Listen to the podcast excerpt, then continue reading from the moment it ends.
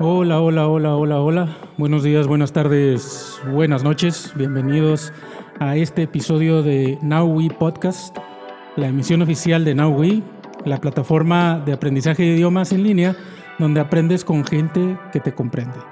Soy Oscar Amador, presentador de este espacio y además profesor de inglés desde hace 15 años.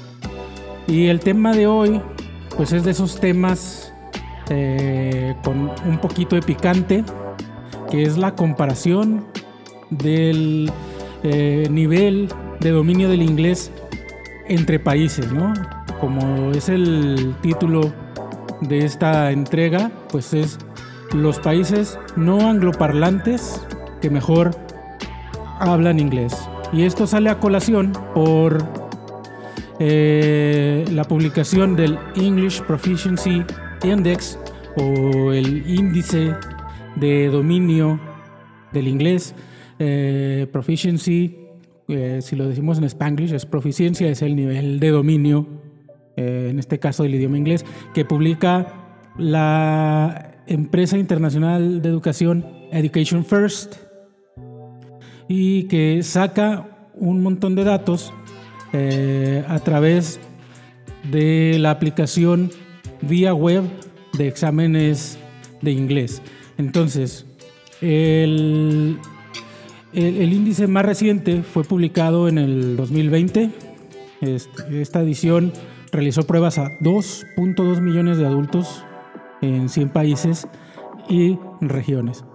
El estudio se basa, como dijimos, en el EF, Standard English Test, el examen estándar de inglés propietario de EF, de esta empresa, que es gratuito y es accesible desde la web. Tú entras, eh, realizas un examen y te devuelve una calificación de en qué nivel estás, cuál es tu dominio del, del idioma inglés.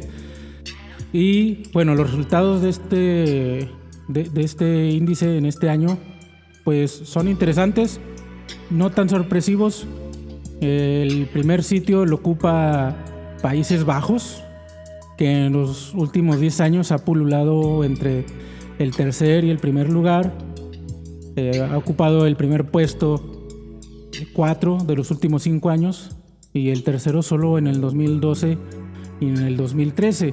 El caso de Países Bajos, eh, pues tiene ciertas características, cierta situación respecto a lo que se vive ahí en Países Bajos que lo hacen, eh, que el nivel de inglés que tienen sus ciudadanos, su, población, sea alto. Y en la entrega de hoy, bueno, además de ver al resto de los países que ocupan este top 10, de analizar el caso de, los, de los que tienen pues mejor nivel, también nos vamos a centrar en qué pasa en Latinoamérica. Eh, ¿Quiénes son los, los mejores ubicados en este ranking? Obviamente con las eh, características que tiene la recolección de datos, que no es eh, un, un, sistema como las evaluaciones que hacen ciertos organismos internacionales como la OCDE, que se estandariza un poco más. Esto es una prueba que se hace en la web, pero que de todos modos eh, IF en su publicación, pues nos deja ahí unos datos bastante interesantes. Entonces, quédate en esta entrega y bienvenidos a. Now we speak.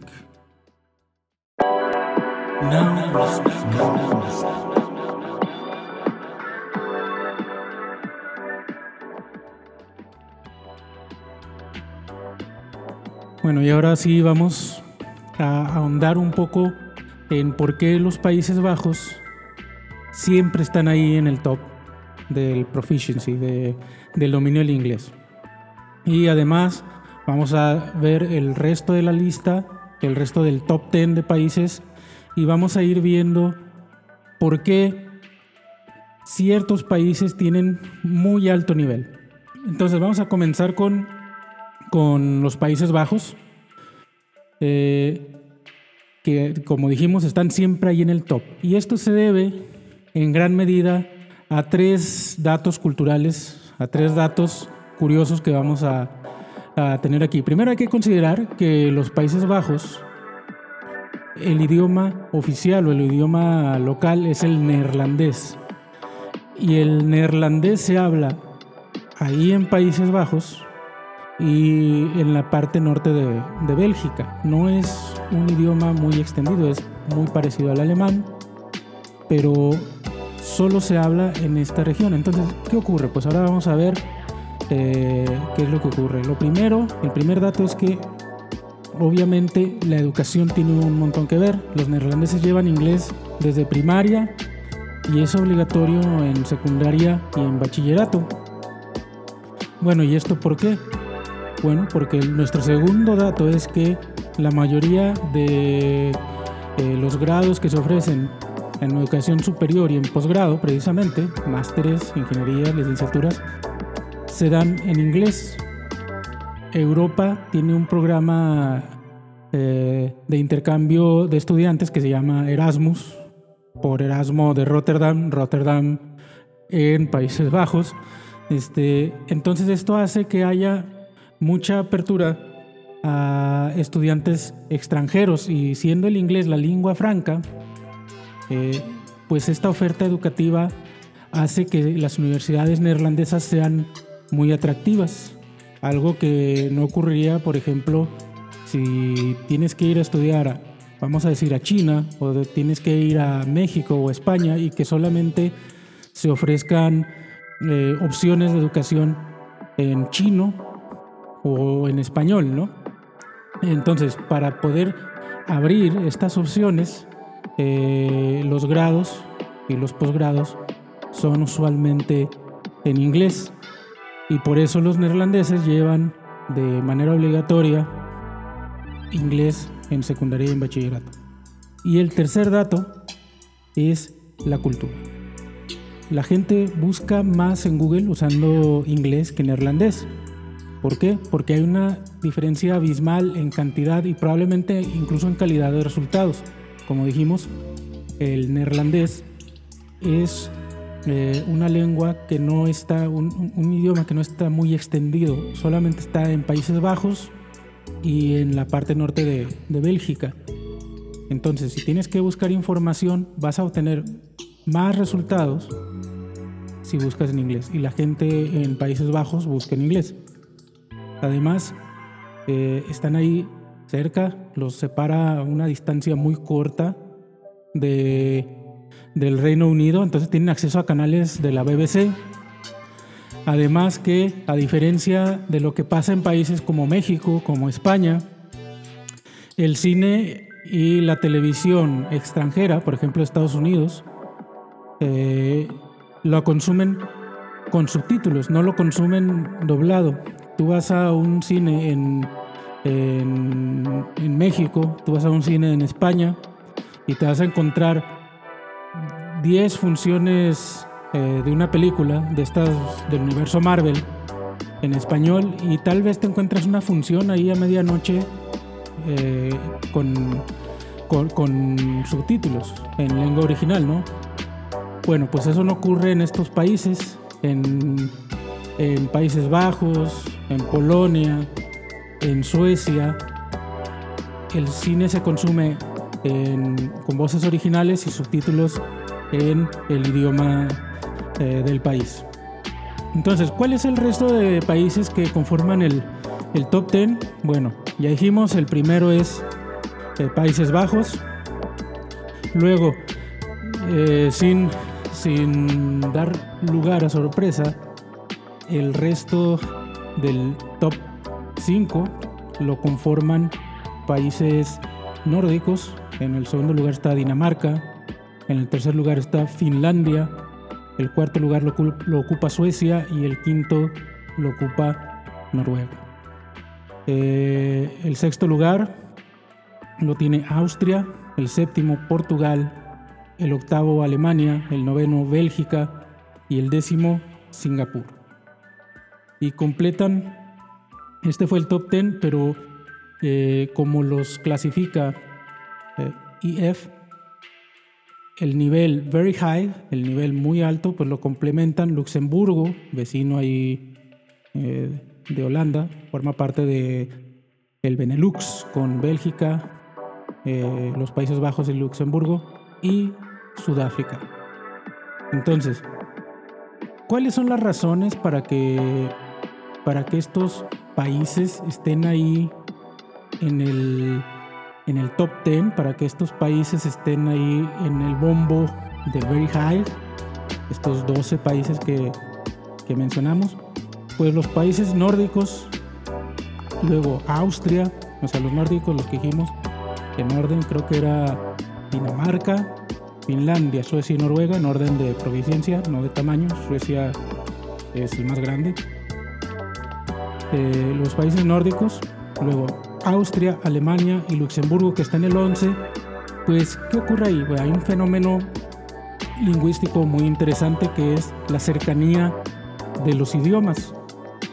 El inglés y el alemán descienden del protogermánico, igual que las lenguas nórdicas aunque estos países que acabamos de mencionar, los nórdicos, cada uno tiene su idioma y cada uno tiene incluso eh, diferentes letras. Hay letras que te encuentras en el danés que no encuentras en el sueco y más o menos se dan ahí a entender, pero no es eh, la, misma, la misma lengua, ¿no?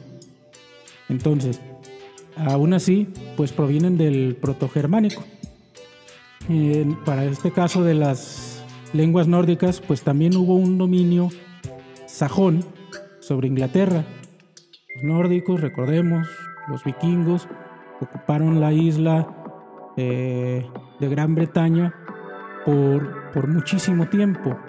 Y de hecho, el inglés, eh, si, si, alguien está interesado en la, en la historia de la lengua, incluso cómo ha evolucionado el español, cómo al español lo influyó el árabe, cómo al español lo influyó el náhuatl. Pues algo más o menos así ocurrió con, con, el inglés.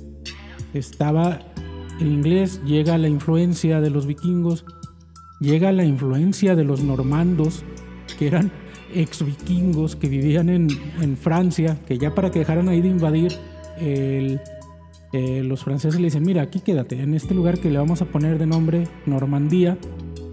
Y van y, e invaden, invaden allí la isla de Gran Bretaña. Eh, no, recuerdo el año, pero me recuerdo de la... De, creo que la batalla se llamaba Hastings. Eh, y esto ocasionó que, que por eso tengamos algunas palabras o, alguna, o, en algún momento dos palabras para una sola cosa. Por ejemplo, pork este, y pig, pues los dos se refieren a un, a un cerdo, ¿no? Este, pero hay una palabra que es la fina y otra que es la vulgar, ¿no? Entonces, eh, por eso están tan emparentados estos idiomas. Luego, bueno, eso era lo que pasaba con los países nórdicos, Austria, Alemania y Luxemburgo, que hablan, que hablan idiomas que descienden del, del protogermánico. Bélgica. Bueno, Bélgica también habla flamenco. Flamenco no es el pájaro rosa, es también un, o, la música esta de guitarra, ¿no? Y cantejondo. Eh, es el, un idioma, uno de los idiomas de Bélgica junto con el francés y que también tiene muy poca extensión. Aunque cuando tú vas ahí a Bélgica, pues los anuncios estén en, en, flamenco, ¿no? O en francés. Y luego, Portugal. Aquí ya dices, oye, Portugal, este no es tu familia, ¿no? Pues Portugal, la explicación que, que si te das un clavado ahí en la literatura y tratas de encontrar, pues que es la proliferación de contenido en inglés en la televisión, otra vez subtitulado y, y no el doblado. En Europa nada más por, ponerlo ahí en contexto, los que doblan el contenido, las películas, la televisión más son Francia, España, Italia y Alemania. Y como se los comentaba, comenté hace poco, pues los que menos doblan, extrañamente, pues son los países que están más altos. Luego tenemos ahí otros casos, Singapur, pues dices, bueno, ¿y Singapur por qué está ahí en el top 10? Bueno, Singapur hasta hace, no sé, 50, 60 años fue colonia inglesa. Y podemos ver el contraste ahí con, con Filipinas. Filipinas fue eh, colonia española y bueno, pues es otra influencia la que hay ahí, ¿no? Y Sudáfrica, pues Sudáfrica eh, tiene como lengua oficial el inglés, es una de las lenguas oficiales aunque por las características demográficas eh, es la lengua materna o la lengua que usas en casa de solamente el 9.6% de la población. Pero es la lengua vehicular, la lengua franca, la lengua que se utiliza, eh, la lengua del comercio de, de toda la nación. Es la lengua que se usa en la ciencia, en los medios de comunicación y es la que se se usa más fuera de casa, fuera del contexto familiar después del sur. Y bueno, esos son los, los países del top 10. En un momento regresamos para hablar del caso de Latinoamérica.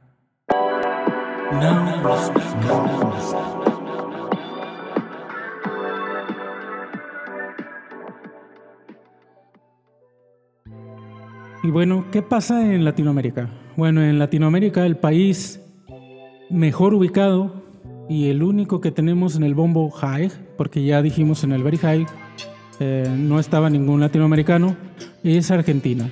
Argentina está en la posición 25 eh, en la categoría alta. Y luego tenemos eh, varios países en otros bombos. Tenemos el bombo moderado, moderate, el bombo low o bajo y el bombo very low o muy bajo. Eh, bueno, a ver, aquí viendo la lista tenemos a España en el 34, no es un país latinoamericano, pero es eh, hispanoparlante que nos interesa. España está ahí solamente dos posiciones arriba de Costa Rica, que está en el 36. Chile está en el 37. Paraguay en el 39. Cuba en el 41 y Bolivia en el 46. Esos son los países que están en el nivel moderado. Luego tenemos en el bombo low, en la categoría low o bajo, países en el 48 está República Dominicana, en el 49 está Honduras, en el 51 está Uruguay, en el 53 está Brasil, en el 56, empate entre El Salvador y Panamá. Sorprendente ahí, ¿no? O sea, Panamá. Eh, yo personalmente me hubiera imaginado que iba a estar más alto. En el 59 está Perú. En el 63 Guatemala. Y en el 73 Nicaragua. Nada más vamos ahí ya en el 73. Y todavía países eh, bastante interesantes. Todavía no han salido, ¿no? Pues ahora el bombo very low o muy bajo están en el 77 Colombia, en el 82 México y en el 93 Ecuador. Bueno, pero hay características, si nos fijamos, los que están un poco más altos también son países con eh, menos población. Y hay que notar ciertas características, además de las geográficas y las históricas, eh, el hecho de que esto no es eh, una muestra, una muestra tomada así con estadística, ¿no? Es gente que entra a la web y decide eh, hacer la, la, evaluación que está ahí y realmente quienes entran a, la web, ¿no? Entonces, sí hay un tratamiento estadístico que nos pone la que nos pone ahí la eh, el estudio nos dice bueno es que esto lo normalizamos le hacemos o sea lo tratan estadísticamente bien pero sigue siendo una una muestra que no es como si dijéramos bueno vamos a recoger todos los datos de las certificaciones eh, un poco más oficiales como las de Cambridge como eh, las del ETS, o sea, el TOEFL de ETS, o eh, el IELTS de Cambridge, de decir, vamos a hacer un muestreo de los países que bien estas, estas instituciones lo podrían sacar, ¿no? Eh, aquí es, la gente entra, hace el test y ya cuentas para la estadística, ¿no? Entonces, por eso, eh, si bien hay que, hay que aceptar, porque dices, bueno, a ti como mexicano pues no te gusta verte ahí como el penúltimo latinoamericano en, en el índice, ¿no? Bueno, no, no solo eso, sino eh, que también hay que considerar quién entra a este test. Que si bien eh, podemos aceptar que, las calificaciones más altas son hechos conocidos, bueno, estas bajas tendríamos que analizar un poco más la muestra también y tratar de interpretar mejor estos datos. Y bueno, el estudio termina con algunas notas, notas interesantes. Eh, son una, dos, tres, cuatro, cinco notas interesantes que vamos a, leer ahora. La primera dice que hay desigualdad en, en, el acceso, que dice que a pesar de que hay leyes que hacen que el inglés sea una materia eh, requerida en la mayoría de los países de Latinoamérica, el acceso a las clases de inglés sigue siendo desigual. En algunas regiones de México, menos del 10% de las escuelas ofrecen eh, clases de inglés a pesar de la obligación legal de hacerlo, ¿no? En Ecuador en el 2014 esa figura, esa cifra era del menos del 7% y que hay disparidades en el acceso a educación en inglés, eh, particularmente agudas entre áreas urbanas y rurales y entre educación privada y educación pública. De ahí nos podemos poner aquí a hablar horas eh, después de algunas experiencias que he tenido en programas bilingües. Este, de cómo, cómo sí está esa desigualdad entre la, educación privada y la pública, al menos en México. ¿no? En algunos países eh, la demanda de inglés para el trabajo es tan alta y lo que te dan las escuelas es tan bajo, tan pobre, que muchos profesionistas invierten en, clases de inglés, ¿no? O sea, aquí eh, lo que nos dice este estudio es que como el sistema educativo, a diferencia de estos países que están en el top, no te, no te da la, la formación en inglés, pues tienes que ir tú por fuera, ¿no? Por lo privado. Eh, un estudio del 2015 en Brasil encontró que el 87% de los eh, adultos encuestados habían pagado por clases de inglés después de haber salido ellos de, la escuela. En el 2015, Uruguay lanzó un plan ambicioso, muy ambicioso para aumentar el dominio del inglés. Invirtió en la tecnología, que esta va a ser otra de las notas que tiene este estudio. y a través de la tecnología permitieron la educación a distancia en escuelas donde no había un profesor calificado para enseñar inglés ahí en el, en el sitio, que esto es una de las disparidades que nos cuenta el estudio entre zonas urbanas y zonas rurales. Entonces, ahora todas las escuelas públicas urbanas tienen ya sea eh, e-, educación o bueno, clases de inglés presenciales o eh, remotas.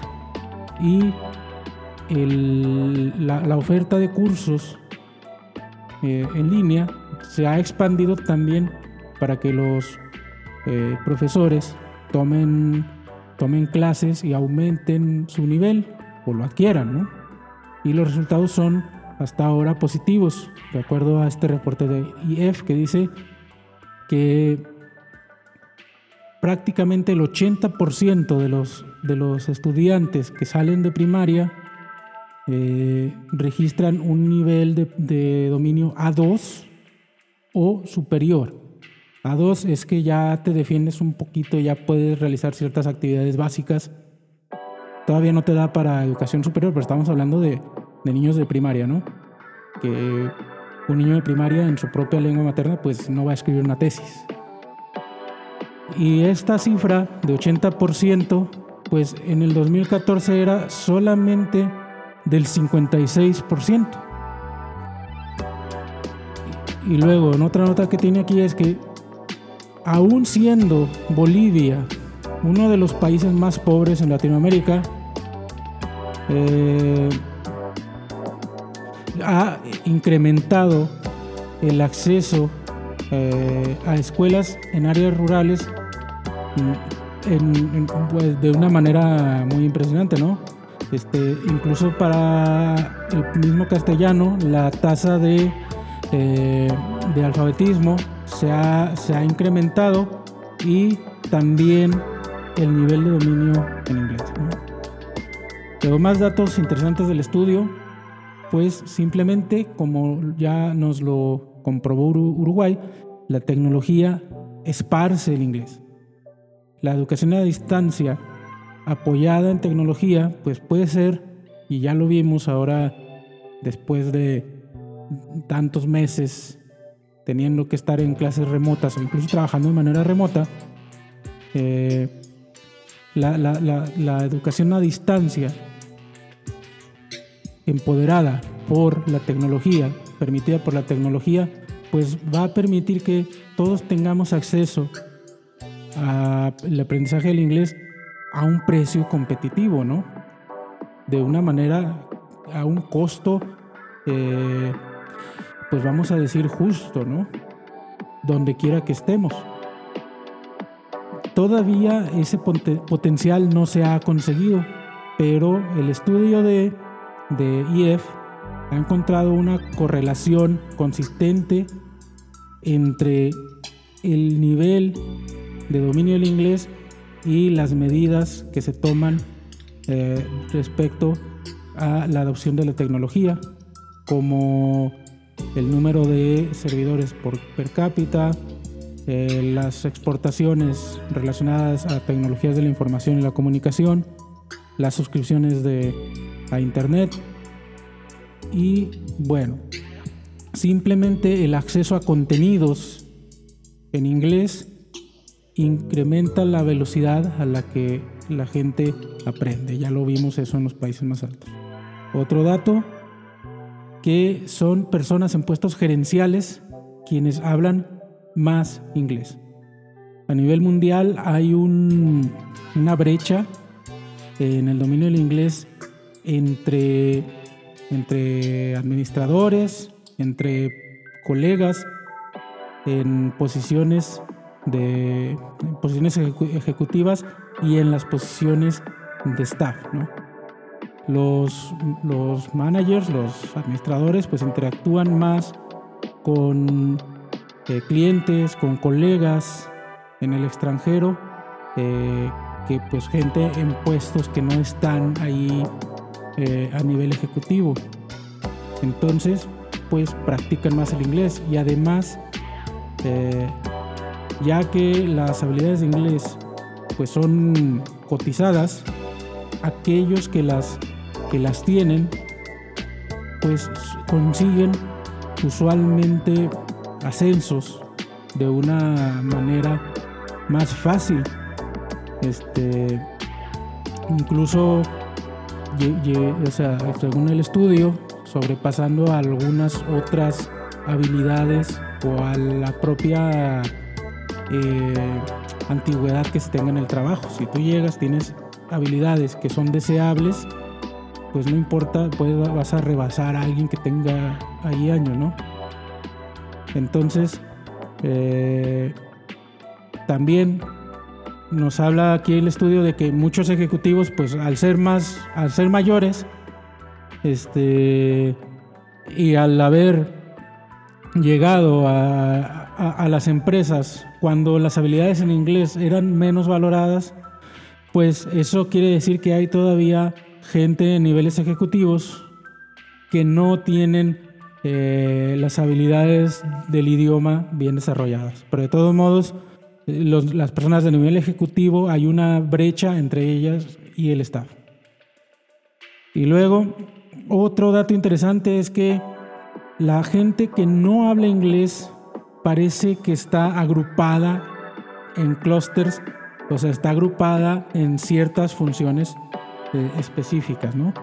Dice, hay una, hay una brecha que está creciendo entre funciones, entre trabajos con alto dominio del inglés y aquellas en las que las habilidades pues están quedando un poco atrás, ¿no? Y algunos resultados son, eh, pues podríamos decir impactantes. Por ejemplo, si toda la gente que trabaja en operaciones se contara en este índice como un país, estarían en el último lugar. O sea, lo, mismo que estábamos diciendo acerca de los ejecutivos. Entonces, si, la gente, si agrupamos de todos los que participaron en este estudio del 2020, como si fueran un país, a todos los operadores, a toda la gente de operaciones, estarían en último lugar. Y esto, pues, a ver, obviamente, no todos los trabajos necesitan inglés. Eh, pero pues estamos en una época laboral en la que no vamos a estar en un solo trabajo 40 o 50 años que dura nuestra carrera. Entonces, para poder adaptarnos, para poder avanzar, simplemente para no quedarnos fuera, pues hablar inglés es crítico. Y la, la línea divisoria entre aquellos que hablan inglés y los que no, y los trabajos que requieren inglés y los que no, pues simplemente va a continuar haciéndose grande. Y bueno, finalmente el último dato que nos tiene este, este test, este estudio, es que Latinoamérica está creciendo, está queriendo avanzar, ¿no? 12 de los 19 países que se estudiaron en Latinoamérica eh, incrementaron su nivel entre el 2018 y el 2019 y muchos de una manera significativa. Los países latinoamericanos, muchos de los cuales eh, han invertido mucho, en el caso de México, en, programas de inglés, pues están viendo progresos reales. Y bueno, hasta aquí llega este este análisis de este estudio de EF que tuvimos aquí en nuestro podcast de Now We Speak. Volvemos para el cierre.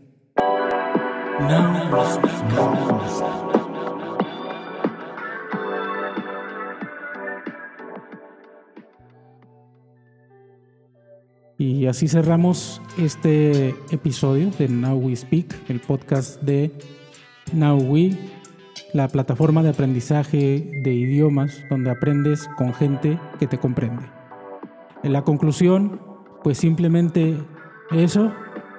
Hay países que lo están haciendo muy bien, que lo han hecho históricamente muy bien. Y los países latinoamericanos, pues ahí vamos creciendo. Y datos interesantes, ¿no? Saber inglés me va a ayudar a mí a crecer en el trabajo. Me va a ayudar a mí a, tener eh, más movilidad, eh, sobre todo vertical, ascender y que está ahí, ahí ya bien estudiado, ¿no? Que aquellos que dominan el inglés, pues tienen mejores trabajos, mejor pagados y, que esta brecha pues simplemente se está haciendo eh, más grande. Entonces, pues es eso, lo que nos queda es eh, tratar de seguir aprendiendo y aprendiendo y aprendiendo y mejorando y mejorando. Ya vimos cómo lo hacen ciertos países. Este, yo te puedo contar por experiencia personal. Yo aprendí inglés viendo televisión y escuchando música, pero tardé años. Entonces, para no tardarte años, pero sin caer en soluciones mágicas o en estos cursos que te dicen que dos meses, tres meses ya vas a estar eh, hablando inglés como si fueras eh, ahí un nativo, pues entra a nowwe.com.mx, búscanos también en nuestras redes sociales, Instagram, Facebook y bueno, pues ahí danos la oportunidad de acompañarte en este proceso de aprendizaje de idiomas. Yo soy Óscar Amador y nos vemos, bueno, nos escuchamos en la próxima entrega.